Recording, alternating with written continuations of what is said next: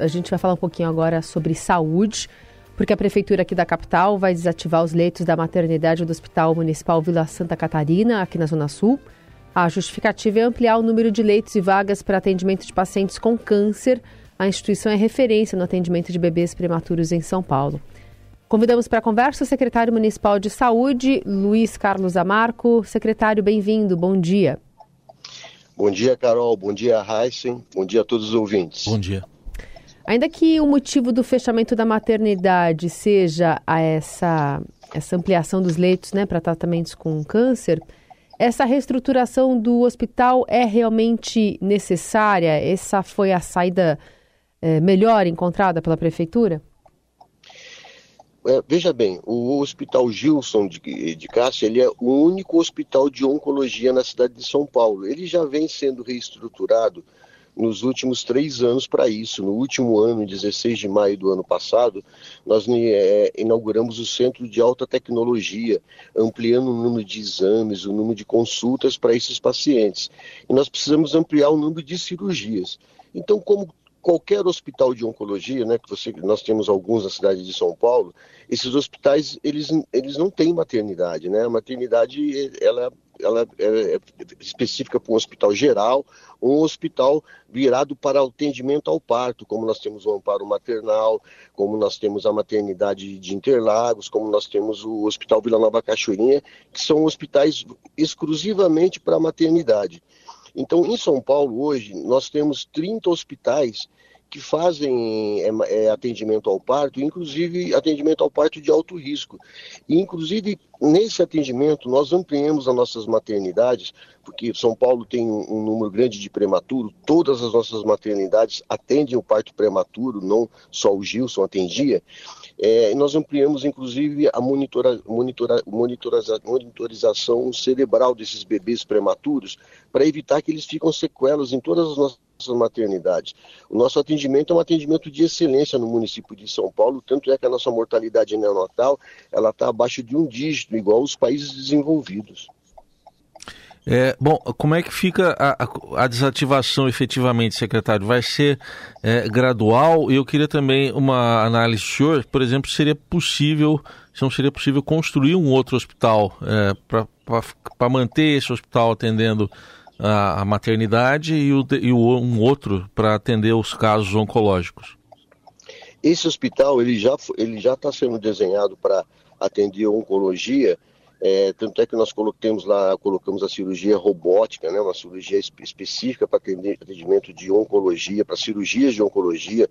Hoje nós já fazemos 400 cirurgias por mês de oncologia lá. Nós temos 4 mil exames por mês, 10 mil consultas, tudo na área de oncologia. Enquanto parto, nós fazemos 4 partos por dia e temos uma média de 29 consultas de gestante. Então a demanda de gestante desse hospital, ela já é uma demanda pequena. As pessoas já não procuram esse hospital para atendimento ao parto, né? sabendo da, da, da, da missão dele no atendimento da oncologia. A própria população ela já, já, já conhece isso. Nós começamos essa, essa transição desde o mês de janeiro, então a gente tem, já tem a população toda é, encaminhada para as outras maternidades, o, os partos de alto risco, os, os pré-natais de alto risco, eles estão sendo feitos nas nossas unidades básicas de saúde e o paciente já sai encaminhado para a maternidade mais próxima da sua casa. Hum, isso que eu perguntar, pensando na localidade hoje do Vila Santa Catarina e na reestruturação e distribuição desses pacientes, é, qual é o serviço mais próximo, por exemplo, para evitar longos deslocamentos das gestantes? Olha, ali na região nós temos o, a maternidade de Interlagos, que eu falei, temos o Hospital de Pedreira, é, nós temos o, um pouquinho mais distante aqui o Hospital Inácio, que inclusive tem uma, uma, uma, um atendimento menor de que 70% a taxa de ocupação, fica a 14 quilômetros, esse, é um esse é o mais longe deles. Enfim, a gente tem vários hospitais da rede para atendimento ao parto em toda a região sudeste e sul. Então, mas secretário, é, o, a, a Vila Santa Catarina fica meio distante de Interlagos e também de Pedreira, né? É, mas ela, ela fica é, a, a 8 quilômetros do hospital de, de, Interlagos, pelo menos foi o, dado que me deram aqui, e, e fica a 14 quilômetros do hospital é, Inácio Proença de Mello. Né? Então, são é, hospitais que têm uma referência, porque as pessoas também, elas que vão até o Santa Catarina, elas, elas não estão todas ao redor da, do Vila Santa Catarina, elas também se locomovem é, de 8 a 10 quilômetros para chegar lá. E às vezes é, a, a, residência dela fica mais próxima, inclusive, desses outros que eu acabei de falar para você, dependendo do local que ela, da área de abrangência que ela está. Uhum. Secretário, e com essa nova configuração, quando é que efetivamente vai estar funcionando e vai ser para todo e qualquer tipo de câncer ou, ou vai ter algum direcionamento? Hoje lá nós atendemos é, é, o, o, câncer de aparelho digestivo, atendemos o do, do aparelho geniturinário, é, câncer ginecológico, e nós estamos ampliando, que é o mais importante na cidade de São Paulo. Hoje nós fazemos oncologia só no AC Camargo, inclusive ano passado quase que perdemos essa referência, porque o AC Camargo é, ele é um hospital privado, ele foi uma negociação grande para ele poder renovar com a prefeitura e continuar fazendo principalmente a oncopneumo, que é um, um, um dos, dos, cânceres que estão aguardando mais que 60 dias, e pela lei e pela nova lei, nós temos, a partir do momento do diagnóstico, 60 dias para iniciar o tratamento. É, nós vamos aumentar para 28 casos novos por mês de, de oncopneu nesse hospital, que é uma das coisas mais importantes nesse momento para atender a população que está necessitando e, e iniciando o tratamento tardio que corre maior, correndo maior risco de vida. Pensando nesses pacientes oncológicos, secretário, dá para dizer que essa reestrutura, reestruturação também se dá por conta de uma demanda maior de pacientes com esse perfil nos últimos anos? Queria entender um pouquinho dessa, desse tamanho, se por acaso a pandemia agravou é, essa situação é, e possivelmente né, o tratamento desses pacientes. Sim, no pós-pandemia, o que aconteceu na pandemia? Muitas pessoas ficaram isoladas e, e não fizeram os seus tratamentos preventivos, os seus os exames preventivos, e alguns diagnósticos já estão sendo feitos em, em estágio mais avançado, o que demanda uma maior procura de serviços de saúde nessa especialidade. E isso é, é um dos motivadores para essa reestruturação, por exemplo, do Vila Santa Catarina? É, um, um, um dos motivos é o aumento da demanda, né? Tá. E, inclusive, nós estamos acionando, sendo acionados a, Prefe... a Secretaria Municipal da Saúde pelo Ministério Público para dar uma resposta junto com a Secretaria do Estado, para nós darmos uma resposta para que a população tenha esse atendimento dentro do, do prazo previsto pela lei. Que são 60 dias, e aí pensando em judicialização mesmo da Prefeitura. Isso, nós então, inclusive temos já casos é, judicializados que é, ultrapassaram esse período. A gente já, já temos as situações de, de judicialização dentro da nossa secretaria. Então a gente tem que dar uma resposta para a população, e, é necessário. E de quanto foi o aumento dessa demanda nos últimos anos?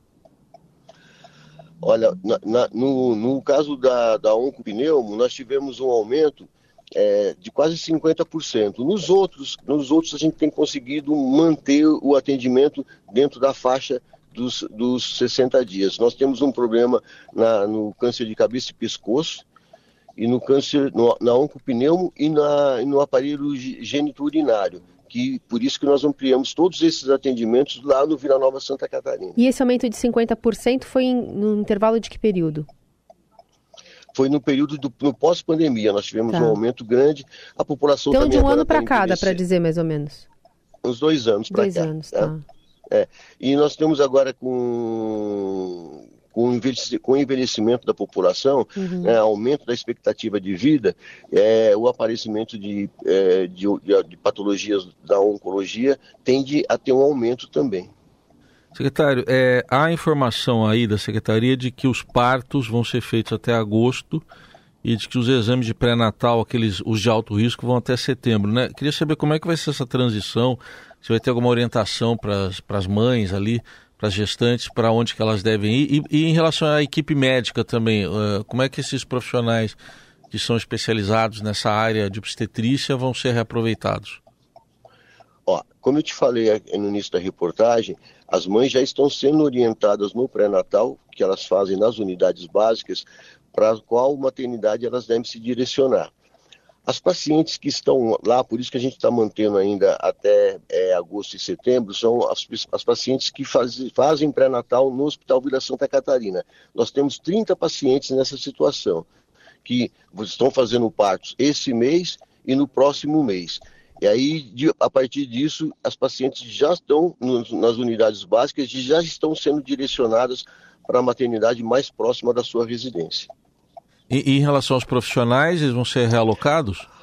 Os profissionais de saúde, eles vão ser realocados é, dentro da, do próprio hospital, porque nós estamos ampliando os leitos de oncologia, o pessoal de enfermagem vai ser utilizado dentro dessa área, e os, e os, os profissionais que atuam é, na área de, somente na área de materno-infantil, nós vamos reaproveitar nas nossas, nas nossas 13 maternidades. Inclusive, nós estamos precisando de mais gente lá e eles vão ser todos convidados para trabalharem nas maternidades municipais. Correto. É, secretário, para a gente finalizar, aproveitando a presença do senhor, queria que o senhor nos falasse a situação em São Paulo em relação a um problema que é do Brasil, né? Que é baixa adesão às campanhas de vacinação, Covid, gripe, enfim, de um modo geral. Como é que está em São Paulo, especialmente da gripe e da Covid, a, a adesão, a, na Covid abivalente? De 18 a 59 anos, nós temos uma adesão baixa, nós estamos com uma adesão de 20% da, da, dessa população na vacinação. E de 60 anos a mais, a gente está com uma adesão de 62%. É, a gente está fazendo uma campanha é, de conscientização na, nos terminais, nos terminais é, ferroviários e nos terminais metroviários da, da cidade essa semana. Estamos fazendo um plano piloto, porque nessa nesses locais tem uma grande circulação dessa população, que é uma, uma população economicamente ativa.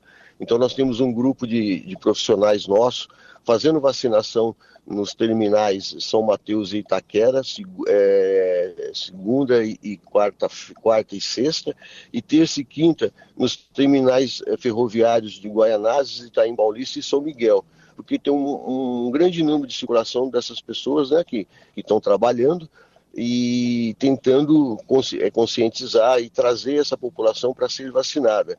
É, principalmente o mais jovem, que está nessa faixa de 18 a 59 anos, que nós só temos é, 20% de vacinados com bivalente, mostrando a importância da vacinação para que a gente ainda temos casos de Covid no município de São Paulo e com a vacinação é, é importante que eles fiquem protegidos para não desenvolver as formas graves da doença. Muito bem, a gente conversou aqui na Eldorado com o secretário municipal de saúde, Luiz Carlos Amarco. Obrigada, secretário, pela conversa. Até a próxima, viu? Eu que agradeço a oportunidade. Bom dia para todos.